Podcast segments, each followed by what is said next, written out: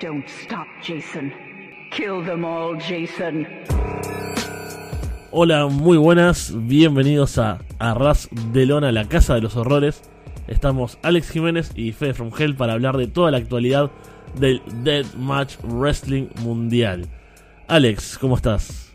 ¿Qué tal, Fede? Aquí estamos una semana más. Sigue avanzando aquí el verano por este mi hemisferio. Eh, es gracioso porque yo estoy aquí grabando en manga corta y Fede en jersey. Siempre es divertido esto de estar en partes lugares diferentes del mundo. Pero se viene buena edición, ¿no? Pensábamos que después de la anterior, que estaba bien cargadita, ¿no? Con esa gira de Freedoms y GCW por Japón no habría tanto, pero tenemos cositas por Estados Unidos, tenemos a GCW siguiendo con el Deathmatch, tenemos buenos shows en Japón y sobre todo, que dejaremos para el final, el verdadero main event de la Casa de los Horrores, es la gira japonesa de nuestro ídolo, el inventor del Victory Mill, Neil Diamond Cutter. Así que si quieren disfrutar, eh, manténganse hasta el final con nosotros mucho hype por esta edición que, como dice Alex, tenemos varias cosas. Recordamos que tanto este programa como el resto de programas de Arras de Lona los pueden escuchar en arrasdelona.com, iBox, Spotify, YouTube, Apple Podcast y que nos pueden apoyar en Patreon para que todo esto se mantenga funcionando. Y antes de empezar con GCW, Alex me recordaba ayer, me comentabas que cumplimos un año de programa el pasado 12 de julio. Y yo pensaba. Mi primera reacción fue: ¿quién lo diría, no? Un año. que Pero sí, en realidad, si lo que hacemos es porque nos gusta hablar de esto, en realidad. Y porque lo hacemos a los tiempos que podemos y cuando podemos y con lo que nos parece divertido y horrible. Así que sí, tiene sentido que venga durando un año. Porque, bueno, es algo que nos divierte y gracias a los que nos están escuchando todo este tiempo y los que se están sumando ahora con sus madres y sus novias y sus abuelas. Exacto, no, no perdemos eh, la demografía clave nuestra, que son las señoritas eh, y señoras, obviamente, pero sí, sí, un año. Fue porque, no sé, estaba buscando un episodio antiguo, lo que sea, digo, julio del año pasado. Sí que es verdad que grabamos cada dos, cada tres semanas. Hubo un mes que hicimos solo uno al mes, pero de normal, pues yo creo que dejamos esos 15, 20 días de por medio. 24 eh, episodios. Y bueno, contento. Yo creo que buen balance. Seguimos con ganas y con ánimo por delante. No nos ha pasado la vida por encima, lo cual siempre es positivo. Y, bueno, así que yo ya habiendo hecho más episodios que tu Men Up y Underground, Fede, yo ya me doy por satisfecho. Sí, esos han estado un poco más complicados. Vamos a empezar entonces con Estados Unidos, que tuvimos acción en CCW, que tuvo este pasado 4 de agosto, hace un par de días nada más. My Name is en Harpos, en Detroit, si no me equivoco. Sí. Bien. lo, lo, tiré muy confiado y, y dudé ahí al decirlo. Tuvo algunos combates hardcore, algunos deathmatch. Eh, yo estuve viendo solo dos combates, los más violentos, digamos. De lo hardcore, ¿qué estuviste viendo? ¿Qué te pareció por ahí? Pues eh, hacía tiempo que no me ponía un show de GCW en Estados Unidos, pero bueno, estaba ahí tan tranquilo el sábado por la mañana. La verdad que con esto de Fight Plus, pues una fantasía. Para ver los shows es mucho más cómodo que antes. Y dije, bueno, voy a ver qué tal la cartelera. Tenía buena pinta. Me vi eh, los macizos contra Violence Forever, Kevin Q y Dominic Garrini, o sea, siempre son sinónimo de, de, espectáculo. Estuvo bien, la verdad, fue un combate bastante entretenido, sacaron un par de puertas, de sillas, tuvieron una construcción, no tan buena construcción, emulando a Second Gear Crew, porque literalmente al final del match eh, querían hacer como la típica de poner dos sillas, una puerta y luego dos sillas encima y otra puerta encima, pero intentaron como cuatro veces y Dominic Garrini dijo, bueno, ponemos solo una puerta y listo, pero no, estuvo bastante entretenido, así que esa estuvo buena, eh, Villanela con Commander que no tuvo nada de hardcore, fue un combate normal, también estuvo bien, y luego eh, quise ver el Sawyer Rec contra Parrow, porque bueno, andan como en rivalidad Parrow y Charles Mason con Janela y, Sawyer, que son hay un tag en la división. Y el combate, la verdad, que estuvo bastante malo. o sea, fue, muy regulero, y fue como un brawl, se fueron pegando, interferencia al final, y, y, me sabe mal, ¿no? Pero cuanto más veo a Sawyer, yo creo que ahora mismo está en un punto. O sea, al principio era como una tipa que no conocía a nadie, que de vez en cuando tenía un buen combate y yo creo que ahora está en ese punto que pues también sufrieron en su día pues Akira, Nolan Edward, Alex Ocean, etcétera, etcétera, de que le pusieron mucho spotlight las promotoras, eh, le empezaron a dar mucho mano a mano y yo creo que Sawyer está bien para un multiman o para luchar con todo tipo con más experiencia, pero cuando ella tiene que llevar un poco el peso, pues ahí como que se me queda un poquito a medias, así que no fue un combate horrible, pero que se sigue viendo que va a estar un poco overhypeada, pobre. Sí, sí, es algo que, que venimos viendo ¿no? en los últimos tiempos de bueno, aquel combate con Janela, que sí que fue muy bueno, después hay como toda esta sobreexposición y darle un lugar que todavía no está como al nivel para tener, pero bueno, tal vez lo, lo alcance en algún momento.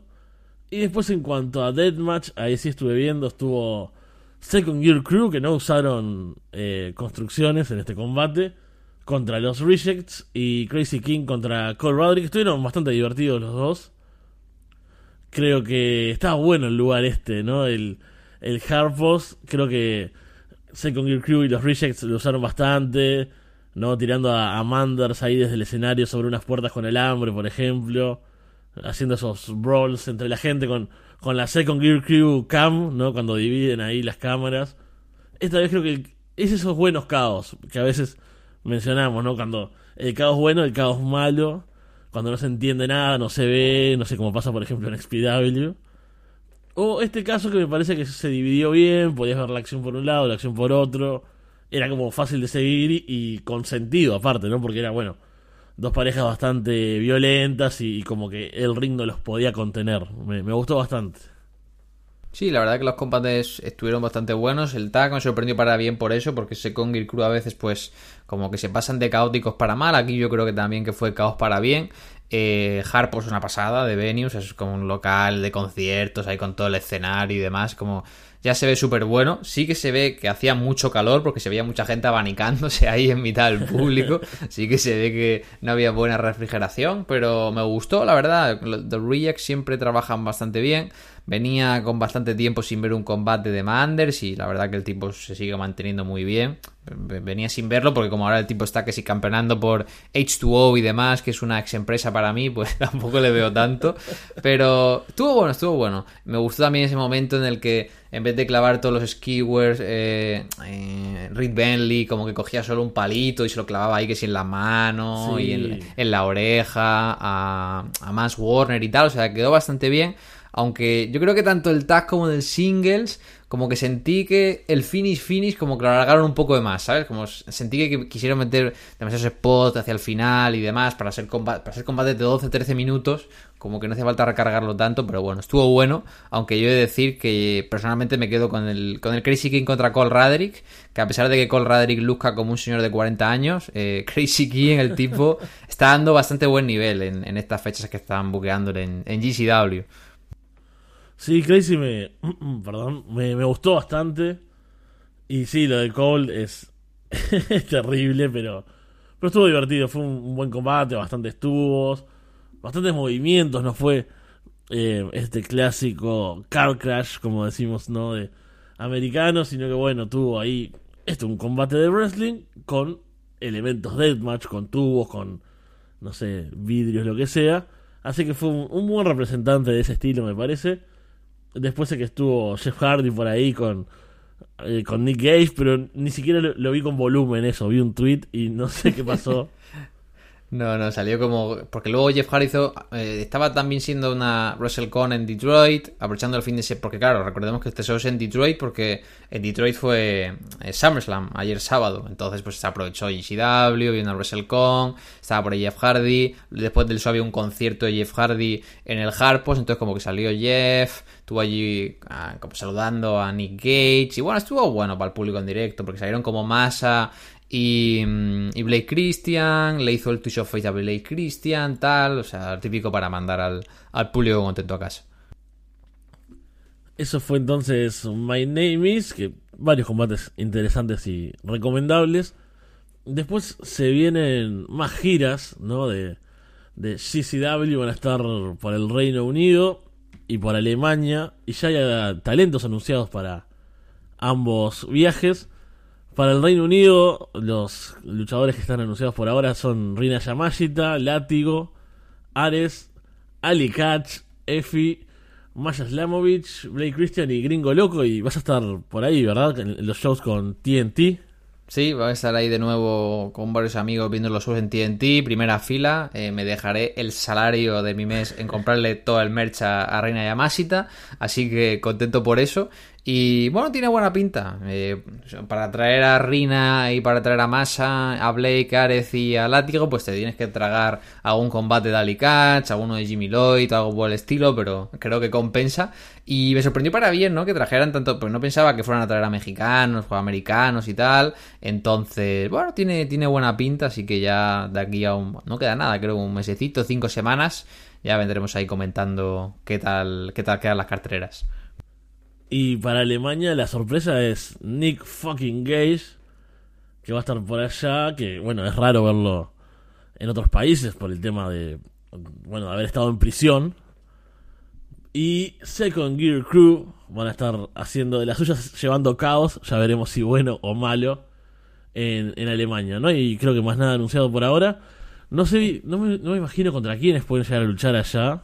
Estoy bastante perdido con la escena, pero... Lo, bueno, es que es el fin de semana de la World Tag League, entonces básicamente van a venir también luchadores de Japón, van a venir luchadores de Estados Unidos, puede estar bueno. O sea, porque literalmente el show no le llamaron Germany vs GCW, sino The World vs GCW, así que supongo que harán ahí una buena carta. Y, me sorprendió porque yo pensé que sería el mismo roster para las dos giras, porque pues, se llevan como un fin de semana de distancia. Pero bueno, capaz hacen distinto, porque igual le sale más a cuenta pagar pasajes de ida y vuelta a los luchadores que tener que pagarles una semana, dos semanas, mejor dicho, de hotel, ¿sabes? Ahí en, Europa. Entonces, bueno, si hacen rosters distintos, me parecería curioso. Aunque bueno, he de reconocer que si tuviera tickets yo para Reino Unido y de repente me anuncian que Reina solo va a Alemania, me cabrearía bastante. Entonces, veremos a ver cómo, cómo queda todo. Y después tenemos, bueno, en los próximos shows que se vienen Voy a adelantar uno porque cronológicamente es más adelante, pero es en otro país también. Que es en México, lucha de explosivos. Que ya está la cartelera anunciada. Entre otras cosas, bueno, va a estar Joey Janela contra Psicosis. Que no, no va a ser Deathmatch, pero lo que nos compete es ese Damian 666. Porque lo, este debería ser en español, ¿verdad? Pero Sí, exacto. Es el problema con, con, los, con los idiomas, esto, ¿no? Con leer en inglés y en español. También 666 y los macizos con, eh, contra la Leader y The Rejects en una lucha de explosivos, que es la que da nombre al espectáculo. Tiene buena pinta, ya estuvo divertido el, el tag que estuvo ahí con Drew Parker en Paz Descanse y, compañía el año pasado en, en Hidalgo, allá con, eh, con la vanguardia. Así que, bueno, tengo ganas, la verdad. La verdad que GCW tiene bastantes cosas interesantes, con el en México. Luego tenemos ahí también Homecoming, la vuelta al Showboat. Así que buenas, buenas luchas y sobre todo bastante deathmatch. Y ya en Estados Unidos tenemos el 11 de agosto No Signal in the Hills 3 con Janela y Sawyer Wreck haciendo equipo contra los Rejects y un Nick Gage contra Johnny Game Changer. Johnny Game Changer, Johnny Mundo, Johnny Nitro, John Morrison, Johnny Impact. Eh, es una cartera que no tiene mucho deathmatch. Creo que diría que en el Ukrainian culturalmente no se puede utilizar ahí en Los Ángeles eh, Cristal. Así que bueno, eh, habrá luchas, pero que nos competa en este programa, pues tampoco muchas. Me da bastante curiosidad, pero no de la buena, sino de la mala. El Gage contra Johnny Game Changer. no, sé qué química puede salir de ahí, pero bueno, estaremos atentos. Y ya para Homecoming tenemos algunos combates más anunciados. Bueno, el Dog Collar de Janela y Sawyer contra Manson y Parrow. Rina defendiendo con Sasaki. Cardona y Steph Delander contra Maki Deathkill, que son Maki Ito y Nick Gage. Y Wayne y Nick Wayne y Jordan Oliver defendiendo los campeonatos de parejas contra Hirata y Sasaki. Buena pinta, la verdad. Eh, siempre el show es sinónimo no solo de show grandes de GCW, sino de buen deathmatch. Y ya lo que he anunciado está bastante bien. Tenemos tres personajes de este Freedoms con Rina, Takashi Sasaki y Tomoya Hirata. Así que bastante ganas, la verdad, bastante ganas. Sí que es verdad que el venue nuevo, a pesar de ser más grande, pues no nos convencía tanto porque era así mm. blanquito, más espaciado y demás. Pero bueno, el tío es y el of Survival fueron los shows del año, así que le daremos un voto de confianza al, al amigo Brett.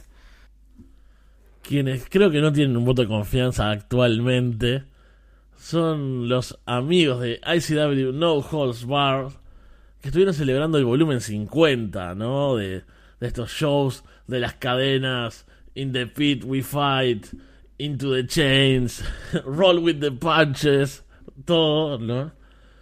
Pero, oh, me lo vi entero, eh, creo que lo vi en vivo incluso. La primera mitad estuvo bastante divertida. Estuvo Jaden Newman reemplazando a Kira en el opener.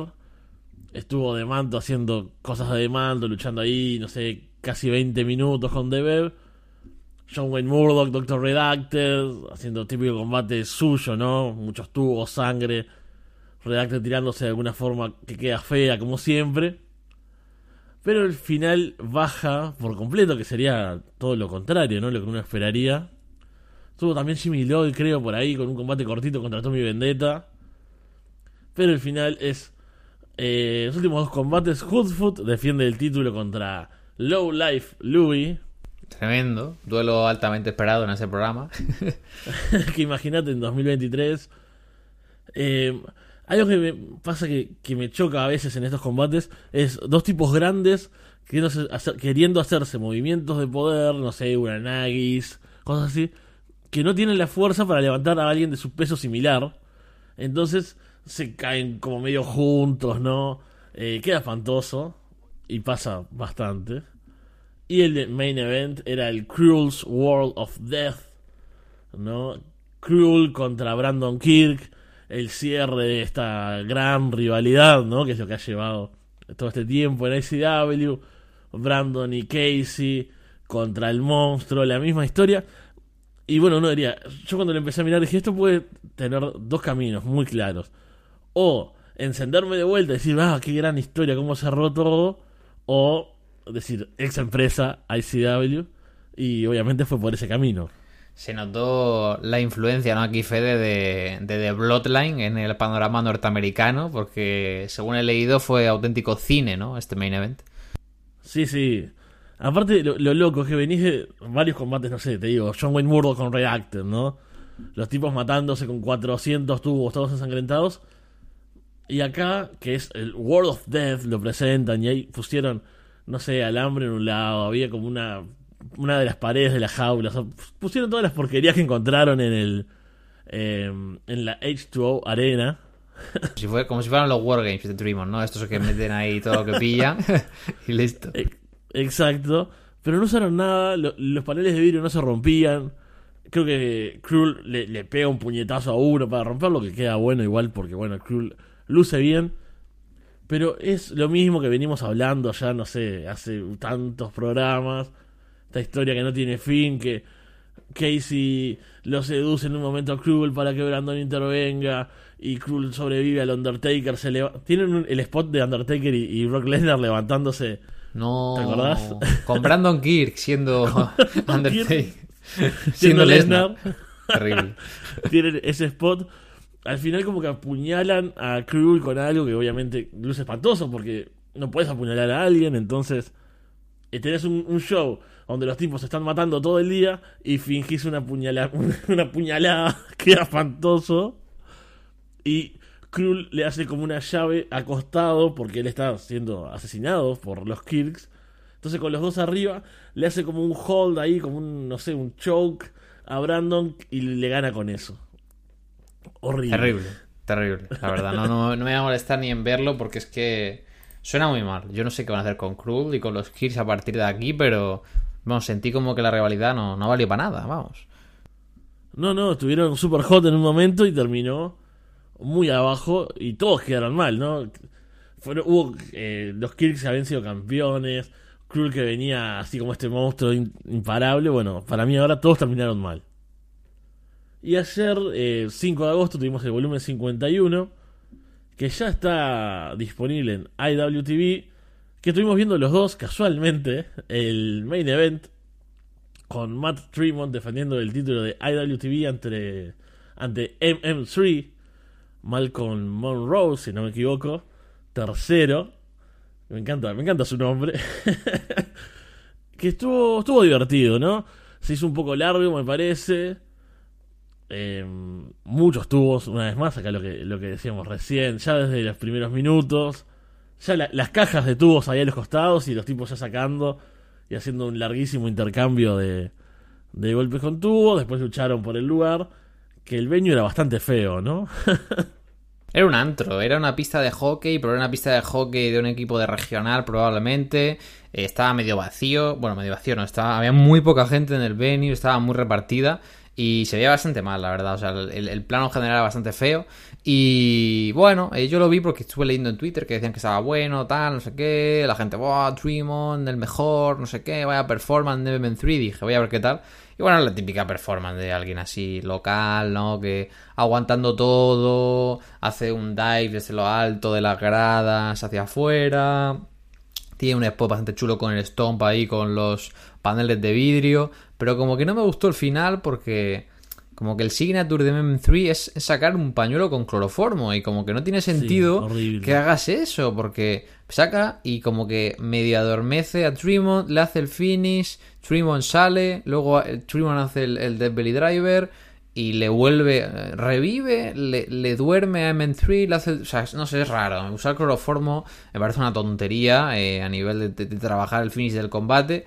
Pero bueno, el público quedó contento, aunque se ve un show raro, ¿no? Porque es como... Bueno, no sé si le llegaron a llamar Ojos Bar 51, creo que sí, pero era como Detroit versus ICDAB, ¿no? Entonces eran todos combates interpromocionales entre, pues, gente de Detroit, rollo Randy West, Tommy Vendetta, MM3 y esta gente, contra los All Stars de Danny Damanto. Así que bueno, Main Event estuvo bien, estuvo bien, pero tampoco me, me entusiasmó. Estuvo Chuck Stein por ahí, por ejemplo, creo que contra John Wayne Murdoch. Sí, bastante flojo se veía. No. No sé si qué tanto voy a mirar del resto, la verdad. Supongo que cuando me pique el bicho de ver violencia, caeré en esto, eh, porque bueno, está bastante accesible. Pero bastante flojo todo lo que se viene dando de ICW No Holds Bar. Eh, tenemos también. Uff, hablando de flojo. Acá, el enganche estaba servido acá, ¿no? Pero. XPW, XPW estuvo con I Hope You Die el 29 de julio. Eso, eso es lo que nosotros esperamos de la empresa a día de hoy. A ver si, a ver si se muere ya. Acá creo que lo que más llamó la atención o lo que más vimos en redes fue a The Body que terminó crucificado en una, bueno, en una X en realidad, más que, más que una cruz a lo Jesús, digamos, con una corona de alambre y Slack partiéndole el pecho con tubos, que le hizo un corte bastante feo, ¿no? en un momento está sangrando profusamente, pero yo vi el combate, dura unos, no sé, 6 minutos, es Slack matándolo. Pero esto es post-match. Y para que me parezca innecesaria la violencia, o sea, vos imaginate lo que debe ser.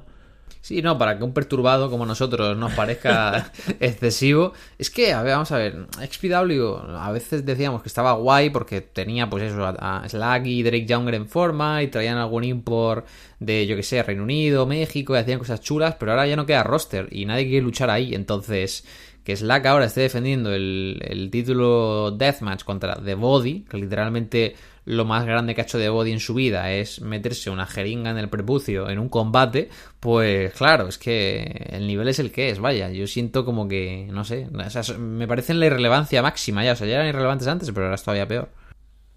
Sí, sí, antes por lo menos teníamos a, no sé, Drake Younger que te daba un buen combate. Eh, Slack le ponía buenos retadores o...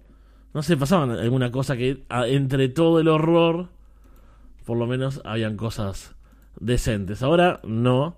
Hay cosas entretenidas. No sé, en esta cartelera está Lou Nixon contra Eric Dillinger, que estuvo bastante bien. Lucky 13 contra Aeroboy, que tuvo unos problemas técnicos la transmisión. O sea, creo que son en el venue.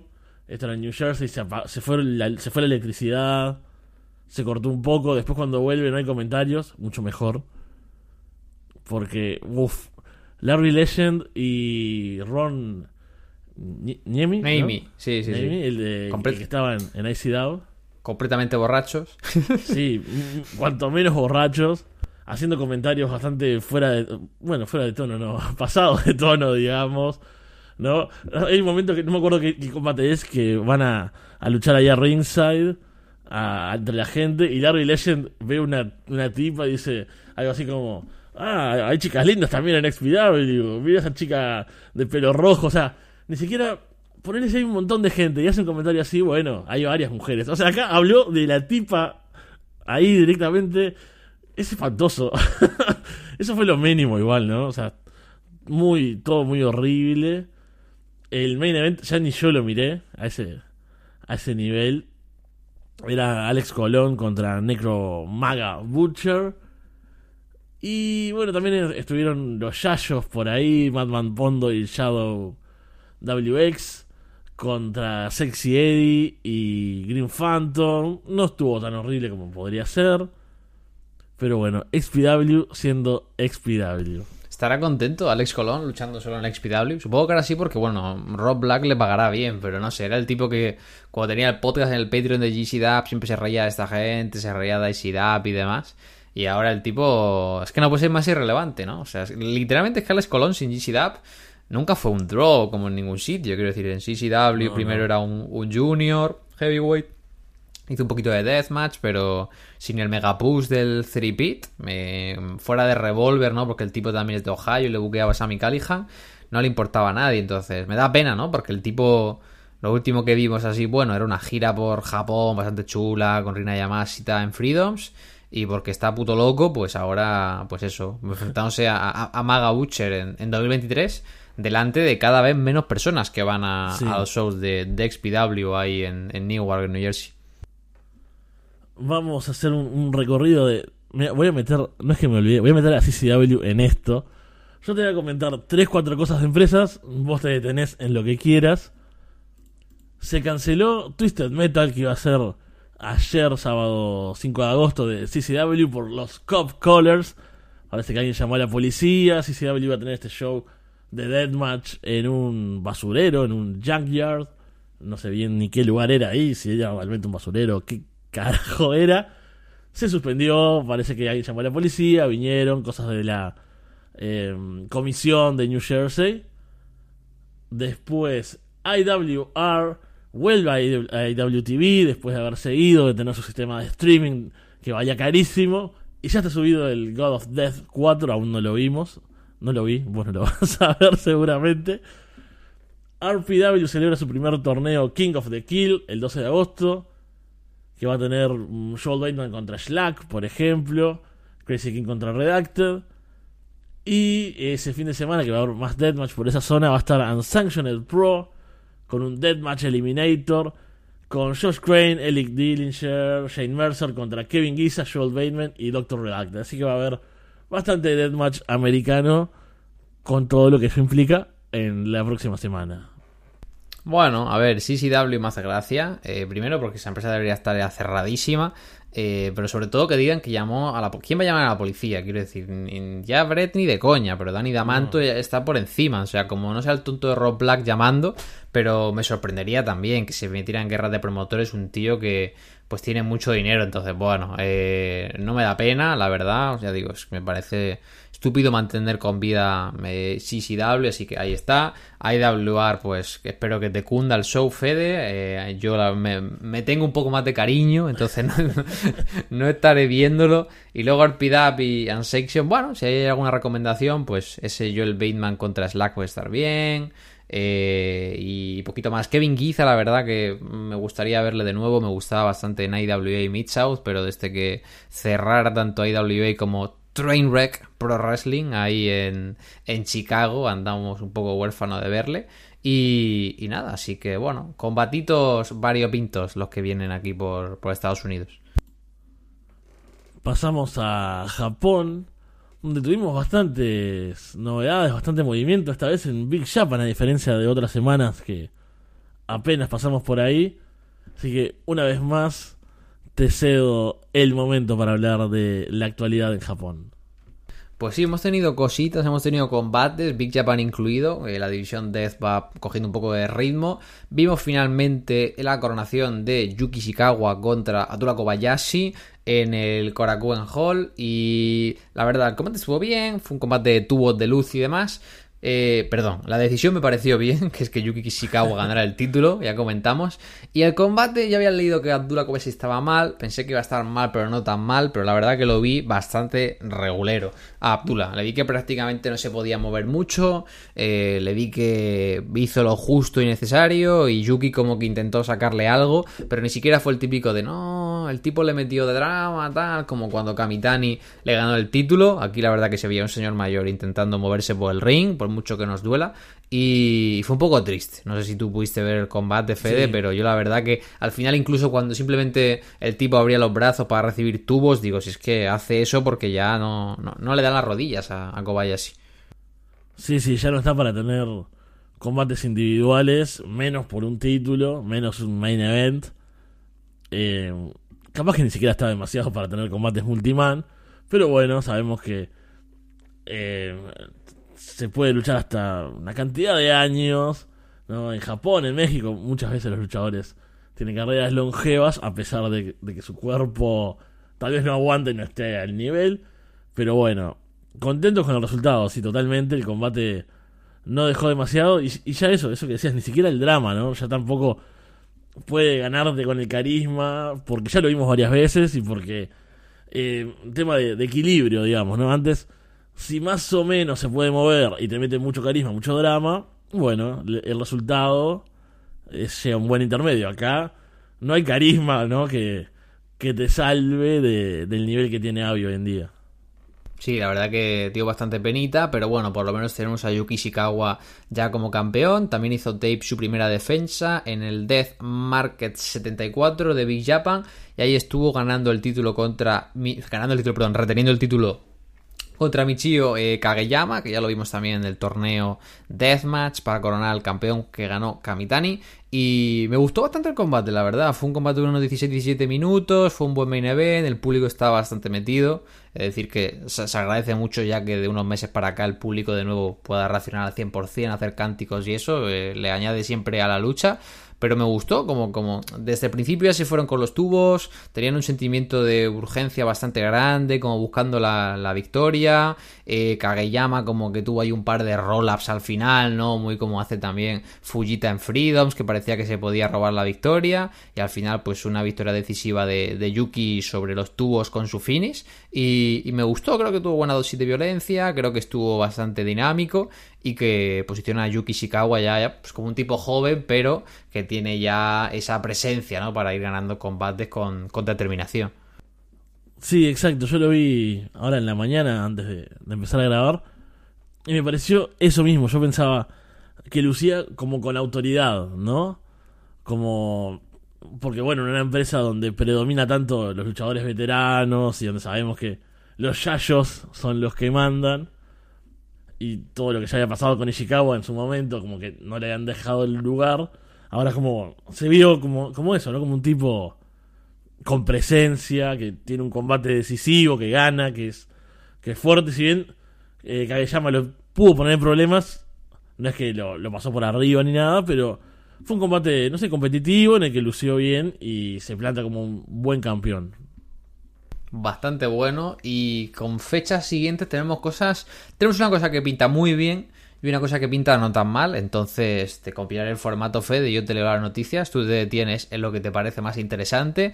10 de septiembre tenemos Death Mania, show importante, defensa de todos los títulos. Y Yuki Ishikawa defiende el campeonato Deathmatch de Big Japan contra Yusaku Ito, este miembro del stable DAP, junto a Toru Sugiura y Daisuke Masaoka en Freedoms, un combate que tiene muy buena pinta, la verdad son dos luchadores muy en forma este año. Y luego, apenas la semana siguiente, el 17 y 18 de septiembre, hemos conocido hoy que vuelven a Japón Necro Butcher y Matt Matt Pondo para este par de shows, pero esta vez estarán acompañados de Akira y Remington Roar, así que bueno, ¿qué, qué te parecen estas noticias, Fede?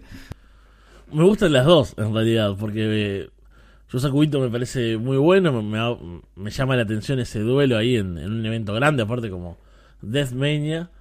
Los Yayos no los vi la vez pasada cuando estuvieron, porque bueno, se nos atrasó, no lo vimos en el momento y después es como, la verdad no sé si quería ver dos meses tarde un combate de Necro Butcher y Madman Pondo. Espero esta vez sí llegar a verlos, porque bueno, es esas cosas que me gustan ver a mí. Y me sorprende lo de Remington Roar. Y lo de, bueno, lo de Akira también, pero. Roar que tampoco tiene mucha presencia a veces en Estados Unidos, ¿no? Que está como en empresas chicas, no sé, en Horror Slam, en RPW y cosas así. Eh, no sé quién lo habrá llevado, ¿no? ¿Dónde será el contacto ahí?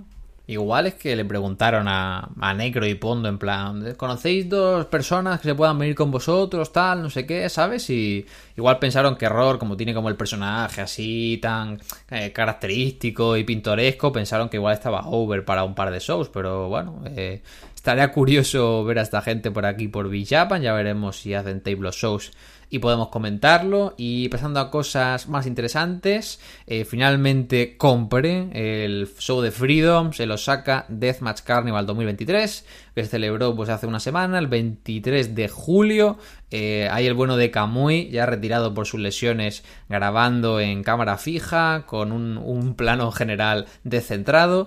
Y he de decir que ahora tiene dos versiones el tipo, ¿eh? Tiene la versión sin comentarios y al día siguiente subió una versión comentando ahí sentadito en una sala con Daisuke Masaoka, como los comentarios también que añaden a veces en, en Nico Nico. Así que bueno, se lo va currando. Y bueno, antes de meterme en el show, te quería preguntar, Fede, si pudiste ver algo, viste solo el main event, viste el resto del show o qué miraste. Por ahora vi solo el main event. Vale, pues comento yo un poquito el resto de la card. En general me pareció un show muy divertido. Eh, los autosacas son como ese placer, no es un placer culpable, pero es como esos shows raros que no ve nadie porque o lo compras en el tweetcasting de Kamui, eh, una plataforma que no sabía que existía hasta que conocía Kamui, o, o te compras un DVD en Japón, eh, lo cual pues no pasa fuera de, de, fronteras niponas. Y el público siempre está muy bien metido, arman carteras que están interesantes. Aquí, por ejemplo, hubo un mano a mano entre Takayuki Ueki y Takashi Sasaki, una pelea con tablas de alambre de púas. Y estuvo muy bien porque ya como que eh, Ueki tiene ya interiorizado el spot de descalzarse y luchar pues sin calcetines y sin botas, a mitad del combate Sasaki lo quitó y estuvieron ahí jugando con lanzarle descalzo sobre el alambre de púas, esquivárselo y demás, o sea que Ueki full carisma es una, una pelea bastante divertida.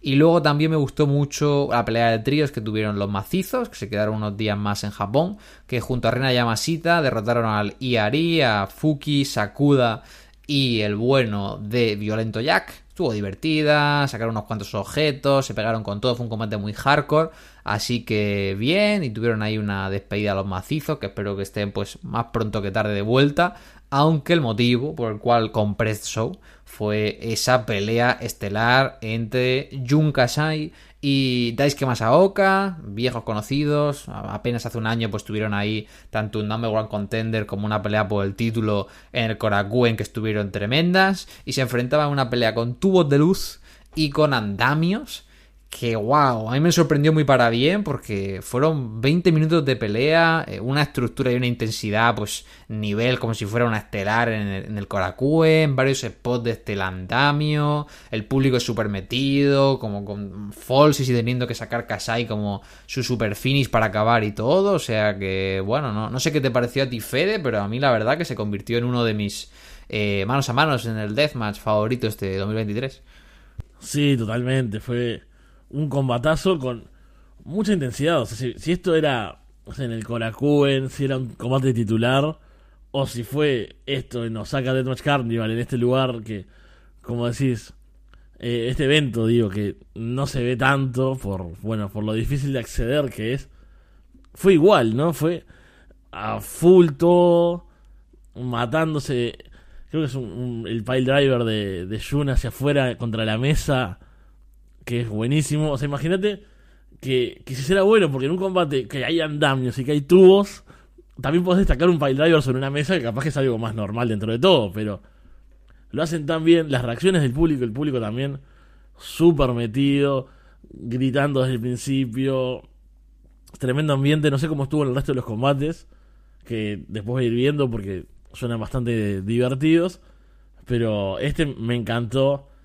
Eh, bueno, Jun tirándose también desde el andamio ahí con el splash. Bueno, y, y, el primer spot que hicieron, que fue como Masaoka agarrando a, a Jun aquí como por la cabeza y se tiraron como en, front flip los dos desde el antiguo. Yo, madre mía, Jun Kasai que tiene ya cuarenta y pico de años haciendo estas auténticas locuras, cayendo en flip desde, desde, un andamio. Me pareció tremendo. El público siempre está metido porque Masaoka, si no me equivoco, es de Osaka. Recordemos que el tío está loco. Ya hace un par de años tuvo un mano a mano con Takeda tremendo también en Osaka. También hubo una pelea de tríos con tubos con Iari que estuvo genial.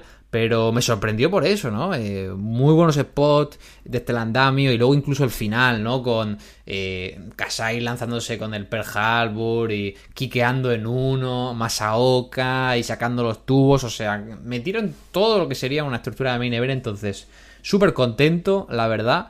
Y, y, bueno, ya tengo ganas de que si lo acaban editando en DVD dentro de unos meses, pues no descarto ahí contactar con el bono de Baju para comprar la versión editada con multicámara, porque ya digo, o sea, lo puse en Twitter, ¿no? Creo que es el mejor combate de este año que prácticamente nadie va a ver, ¿no? Porque entiendo la, la dificultad sí. de, de obtenerlo, así que bueno, si a alguien le llama la atención que nos contacte por privado, porque es un auténtico luchón.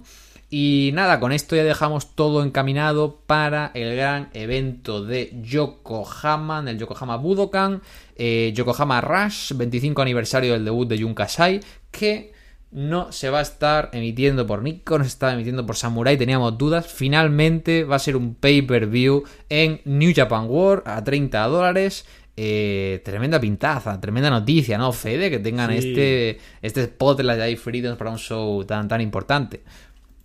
Sí, me encanta, me sorprende también, sobre todo, verlo ahí. Era como el último lugar en el que esperaba encontrarme con este show. Que bueno, va a tener presencia de luchadores de New Japan, por eso también llega ahí. Me gusta esa exposición, me, parece que, que puede llegar a mucha gente.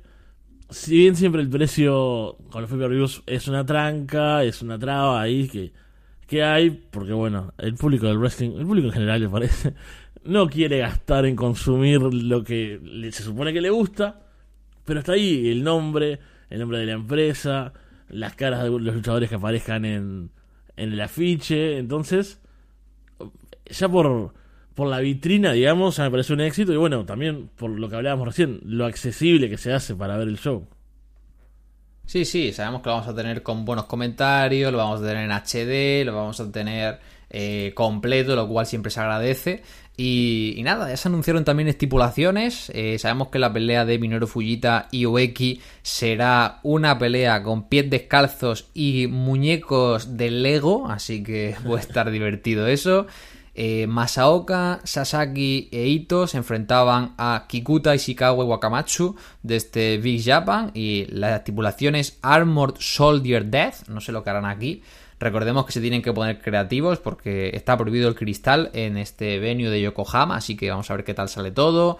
En la división junior ya lo comentamos, Hiromu Takahashi y Takaiwa contra Dragon Libre Katori y Masaoka Jun defendiendo el campeonato contra Kengo. Y luego las estelares tenemos a Takeda y Rina Yamashita contra El Desperado y Jun Kasai en una lucha de tachuelas y tablas con cuchillas de afeitar, la, la, la especialidad ¿no? de Jun Kasai, estará bueno eso y luego la defensa de Hirata contra Toru Sugiura en la estelar, que de momento no tiene estipulación, así que no me sorprendería que sea una pelea sin, sin estipulación, porque realmente el campeonato King of Freedom pues, no es como un campeonato Death propiamente dicho, se puede defender sin que sea una estipulación tocha y si no se les ocurrió nada, pues veremos qué tal, pero vamos, yo creo que tanto Hirata como Sugiura pueden tener un combate perfectamente bueno sin necesidad de utilizar objetos, así que buena pinta tiene esta, esta cartelera que veremos en, HD gracias a, a, los colegas de New Japan.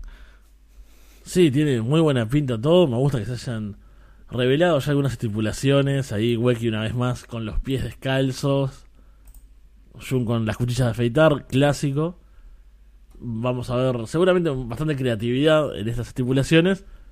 Y no le había pensado lo de una defensa sin deathmatch, ¿no? Porque bueno, estamos acostumbrados en, en, Freedoms. Pero creo que lo podrían hacer bien. Así que creo que pase lo que pase, vamos a ver muy buenos combates y hay bastante hype para este show. tiene bastante buena pinta y yo creo que ya podemos llegar al main event del programa de hoy, ¿verdad, Fede? Hemos Sí. estado aquí alargando, poniendo pues a prueba la confianza y la paciencia de nuestros seguidores, pero llegamos, Fede, a la gira mundial de Neil Diamond Cutter, que estuvo por tierras niponas el amigo Neil pasándoselo realmente bien. Entonces, no sé si prefieres hablar primero de lo que sucedió dentro del ring o de lo que sucedió fuera del ring, Fede. Vamos con, con lo de dentro del ring, creo que lo, lo de fuera es lo más importante. Exacto, exacto. Eh, tuvo una pelea eh, el primer día que llegó de julio eh, en estos shows que monta ahí como Sakuda y tal, pero no, sé ni el día ni del todo bien contra quién, solo sé que era un show en mitad de un centro comercial, pusieron como una especie de, de coche grandecito, ¿no? Si un monovolumen, una caravana o así.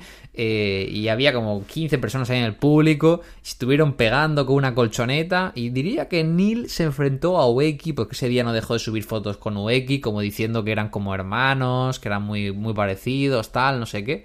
Y ahí estuvo el bueno de, Neil Diamond Cutter eh, que dijo, es mi primera vez luchando en un centro comercial y la primera vez luchando en Japón, así que tuvo ahí un doble debut. Eh, ¿Crees que algún día podremos obtener esta pelea, Fede, de alguna forma? Yo creo que esto va a ser como el show aquel que vimos, que, que, que era Destiny en el WrestleMania Destiny. Weekend. Exacto. Un, un show perdido, que sin tape, que solo pudieron disfrutar los que estaban presentes. Acá, antes de, de avanzar, hay que agradecerle a, a Violento Jack, porque estuvimos haciendo un seguimiento, no solo por Twitter, de, de lo que ponía el propio Neil, yo escribiéndole a Jack para preguntarle, porque a veces me entreveraba un poco con las fechas de los shows, ¿no? Y, y Jack andaba por ahí luchando también. Entonces cuando fue este evento que no entendí bien dónde era ni cuándo, sa- ¿sabés si, si ya fue el show de en el centro comercial? ¿Vos estuviste? ¿Viste a Neil Diamond haciendo la, la producción de, de este momento? Y no, en el, en el que sí tuvimos más novedades fue de los siguientes shows que ahí los lo pudimos ver a Neil enfrentándose a luchadores japoneses.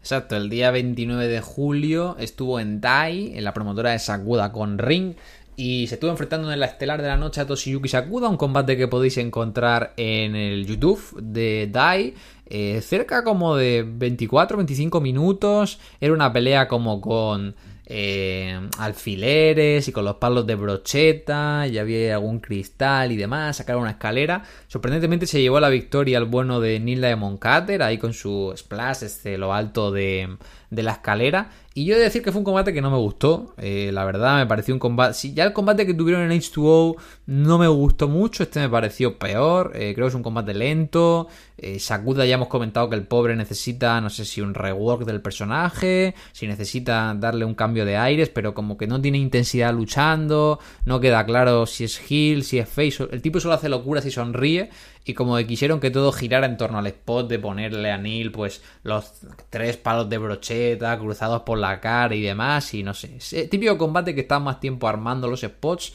que luego lo, haciéndolos, ¿no? Entonces me, me quedé me quedé bastante un poco bastante frío la verdad. Sí, esperaba más porque a mí me había parecido divertido aquel primer combate. Este se vio bastante más flojo. Y eso, creo que ya hab- habíamos visto lo divertido, lo interesante, o sea, lo loco una vez. Entonces empezó un combate de 25 minutos solo para el spot de los pinchitos o de que le pincha la mano también en un momento en la silla. Eso, o sea, creo que hasta Neil por momentos, como estaba bastante emocionado y, y con muchas ganas, hasta se ve mejor que, que Sakuda, ¿no?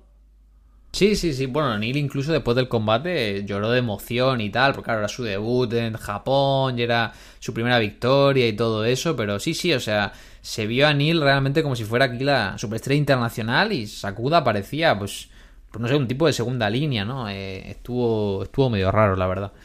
Y bueno, si quieres comentar algo más del combate o avanzamos ya. Eh, el día siguiente, el día 30 de julio, estuvo en Prominence, la promotora, ya sabemos, de las luchadoras que hacen Deathmatch en Japón.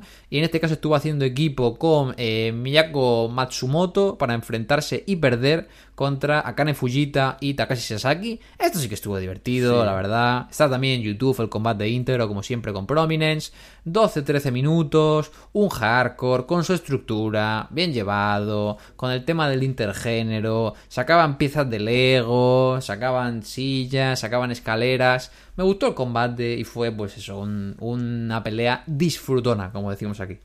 Sí, fue muy divertida. Creo que eh, ese equipo con, con Matsumoto y Neil Diamond fue muy gracioso. Tienen. Porque no sé, es como que nosotros lo, queremos mucho a Neil. Entonces, de repente ella gritándole para que vengan a hacer movimientos en conjunto, ¿no? Y hacen. Eh, se unen ahí, como. No un double clo- clothesline, pero sí se agarran de las manos, ¿no? Para atacar, ¿no? Así como poner los brazos en puente, digamos. Eh, tiene muchos momentos divertidos, me, me pareció muy entretenido. Y después estuve viendo también el de otro combate de parejas que hubo. Y me encanta que Prominence esté en YouTube, así que vayan, denle unos minutos porque vale la pena. Después Sasaki lo mata ahí con un rodillazo al final. Neil queda planchado mientras, bueno, su compañera es la que recibe el pin. Muy entretenido, creo que, eh, bueno, de, lo, de lo que vimos, y seguramente sin haber visto el otro, es lo mejor de Neil en el ring, en su gira. Tipo lo disfrutó, ¿no? Y, y Sasaki quedó muy contento porque luego le puso por Twitter que se lo pasó muy bien y que no podía esperar para traerle de vuelta por Tokio y demás. Así que bueno, veremos a Neil de vuelta. Pero lo realmente bueno de Neil eh, es que más allá de lo que hace en el ring, es que el tipo era la primera vez que viajaba a Japón y estaba súper emocionado. Entonces, eh, yo he llamado a esta sección cosa que hizo Neil Diamond Cutter en su estancia, además de luchar. Y está haciendo un recopilatorio de su seguimiento por Twitter. Y es que nada más llegar, el tipo empezó a fotografiarse con todo lo que tenía. O sea, Neil, si no subió 35 selfies en cuatro días, no subió ninguno. Parecía un influencer. Y bueno, empezó a fotografiarse con muñecos gigantes que se encontraban. ¿Sabéis los típicos muñecos gigantes que están en todas las calles comerciales de cualquier capital de- del país que para pedirte un dinerito y tal? Pues ahí estaba Neil siendo el hombre más feliz del mundo. Incluso puso un tweet que me encantó que dicen todo, todo el mundo dice que everything is bigger in Texas, ¿no? Todo es más grande en Texas. Dice, aunque me cuesta pensar que hay una sandía más grande que esta. Y ves a Neil en un mercado japonés al lado de una sandía cuadrada gigante en Japón. Eh, el tipo estaba como si no hubiera viajado nunca, ¿eh? Fuera de, de su pueblo. Era como un, como un niño el día de Navidad. Eh, bueno, ¿te, te gustaría ir de, de gira por, el- por una ciudad con Neil Diamond Cutter o, qué, Fede? Parece, parece muy divertido. Y me gusta eso de, viste, aprovechar el momento, seize the opportunity, sácate la foto, dile a tus Exacto. amigos que los quieres. Neil Diamond Cutter me parece que está muy en esa línea, ¿no? De, de- en México también tiene una, tiene una foto con un tipo random. Ah, sí. Dice, no, no sé, no sé quién es, pero parecía muy majo. Se hace una foto con el panadero Juanito, ¿no? Que estaba ahí haciendo las tortitas para los tacos de pastor. Un, un grande, un grande. Ese comienzo con, con las fotos de Neil fue un gran, un gran seguimiento de su gira en Japón. Sí, sí. El tipo siguió poniendo tweets constantemente de que pues estaba ahí buscando a Jun Kasai. Incluso ganó el combate de Sakuda con el Pearl Harbor Splash. Eh, para sorpresa de nadie, Jun Kasai no le hizo caso. Eh, no hemos visto ninguna foto con Jun Kasai. No le respondió ningún tweet. Así que sigue ahí buscando su oportunidad, persiguiendo su sueño. Aunque lo más divertido de todo fue que se puso. Bueno, le prestaron un DVD del documental de Jun Kasai. El documental es genial, la verdad. Es un documental que recomienda a todo el mundo. Que le grabaron a Jun durante la pandemia. Y puso en Instagram. eh, estuvo tremendo el documental de Jun Kasai. eh, no entendí nada porque estaba en japonés el documental. Capaz solo entendí la entrevista con Danny Havoc, que era en inglés. Y dice: Me gustó mucho. Ojalá algún día pueda tener el DVD. O sea, que el tipo rentó el DVD, ni siquiera lo compró. Lo vio. Y para más Inri, se le olvidó que había una pista de subtítulos en inglés. Porque este documental tiene una pista de subtítulos. Así que ahí estuvo el bueno de Neil, una hora y cuarenta de su vida, intentando entender japonés. Eh, que yo creo que obviamente no entendió nada. No, no, no, eso. No sé, esto era como que cada capa del tweet o, de lo o de- del posteo era mejor, ¿no? Porque no es que llegó a Japón y se compró el DVD O sea, lo vio, no entendió nada. y Todavía alguien le puso. Neil, tiene, tiene subtítulos. Y él le respondió: Mandame un privado. ¿No? Porque tampoco sabía cómo hacerlo, se ve. Y capaz Claro, que lo vio de nuevo. Yo, yo entiendo que si el DVD está en japonés, pues claro, Sí. no sabes qué palabra es subtítulos, ¿no? Entonces ahí podemos entender al bueno de Neil. Eh, luego Neil se ganó mi odio porque se compró la camiseta que tanto deseo de Sasaki, de The President. Y no solo se compró la camiseta de Sasaki, sino que se hizo una foto con Sasaki, los dos vistiendo la camiseta en plan panitas. Entonces, ahí Neil Diamond Cutter hizo el, el turn heel conmigo, porque la verdad no, no esperaba que, que se comprara la camiseta. Y luego para acabar el ciclo sin fin, pues en su vuelta a Estados Unidos, como siempre que se viaja con equipaje, eh, se le perdió el equipaje en un vuelo con escala, empezó a reclamarlo por Twitter, que le ayudaran por favor, que había no solo ropa, sino grandes recuerdos de un viaje maravilloso, ¿no? Como si fuera su viaje de novios. Y el tipo quería etiquetar a Hawaii Airlines y se equivocó como tres veces y en vez de borrar los tweets, solo puso uno nuevo como buen yayo y dijo, vaya por Dios, tienen un arroba distinto esta gente. Pero bueno, gracias a Dios, Neil recuperó su equipaje y en cuanto llegó a Estados Unidos se fue con sus sobrinos a ver las tortugas ninja. Entonces eh, fue todo, todo un éxito el viaje del panita. Yo estaba muy preocupado siguiendo el trayecto de, de, los- de las maletas de Neil, ¿no? Que había subido la foto. Espero encontrarme con esto cuando vuelva a mi casa. No puede ser dónde están mis cosas. Y tagueaba una, una cosa que no era. Parece que mis cosas están en tal lado. Yo me acostaba, tenía una noticia de, de las maletas. Cuando me despertaba tenía el seguimiento. No era como un minuto a minuto donde estaban. Que tenía re- regalos para su familia, todos los recuerdos. Tenía, seguramente tenía la camiseta de Sasaki ahí, imagínate. No, claro, sí, sí. O sea, yo también estaría preocupado si fuera Neil, ¿no? O sea, me fui a Japón, tuve el DVD de Kasai, la camiseta de Sasaki, se me pierde por el camino, es como que no, no vale para nada el viaje. Entonces, desde aquí, todos somos Neil. Y bueno, con ese gran cierre, ¿no? Con esta gira mundial de Neil Diamond que va a seguir, va, va a tener segunda parte seguramente y vamos a estar atentos a, a sus pormenores. Vamos a ir cerrando, estamos casi llegando a la hora del programa.